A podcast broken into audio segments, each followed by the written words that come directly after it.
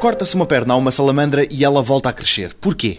A resposta a esta questão abre caminho a um novo tipo de medicina. José Belo, professor na Universidade do Algarve e investigador do Instituto Gulbenkian Ciência, diz que estes são os primeiros passos na medicina regenerativa. Estamos no caminho, mas na escada estamos no primeiro ou no segundo degrau, não é? Eu não direi quantos graus tem a escada, mas obviamente que a ideia é essa. A medicina tem de passar ou quer passar de uma medicina curativa Estamos neste momento numa medicina preventiva e o futuro é uma medicina regenerativa de intervenção.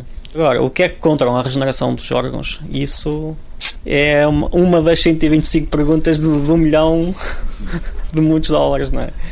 Há muitas pessoas a, a estudar isso. Para isso usam-se modelos animais. Para, para já duas coisas. Nós, seres humanos, há coisas que conseguimos regenerar. Por exemplo, quando se faz uma cirurgia em que se remove um pouco do fígado, o ser humano tipicamente consegue regenerar aquela porção que foi removida e, por incrível que pareça, que é outra das perguntas também, o fígado não sobrecresce, fica com aquele uh, tamanho necessário. Mas a maioria dos outros órgãos não.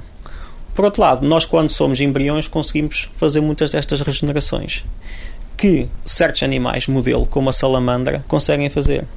Se nós cortarmos um braço ou a cauda da salamandra, ela volta a crescer exatamente um braço novo, uma perna nova, uma cauda nova. Portanto, salamandra, que é um animal tão semelhante, entre aspas, a nós, a maior parte dos genes que eles têm, nós também temos, temos o mesmo, o mesmo tipo de controles genéticos a muitos níveis.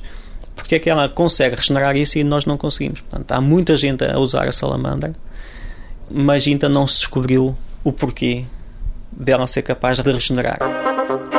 Amanhã, no 125 Perguntas sobre Ciência, uma questão que liga a matemática e a física.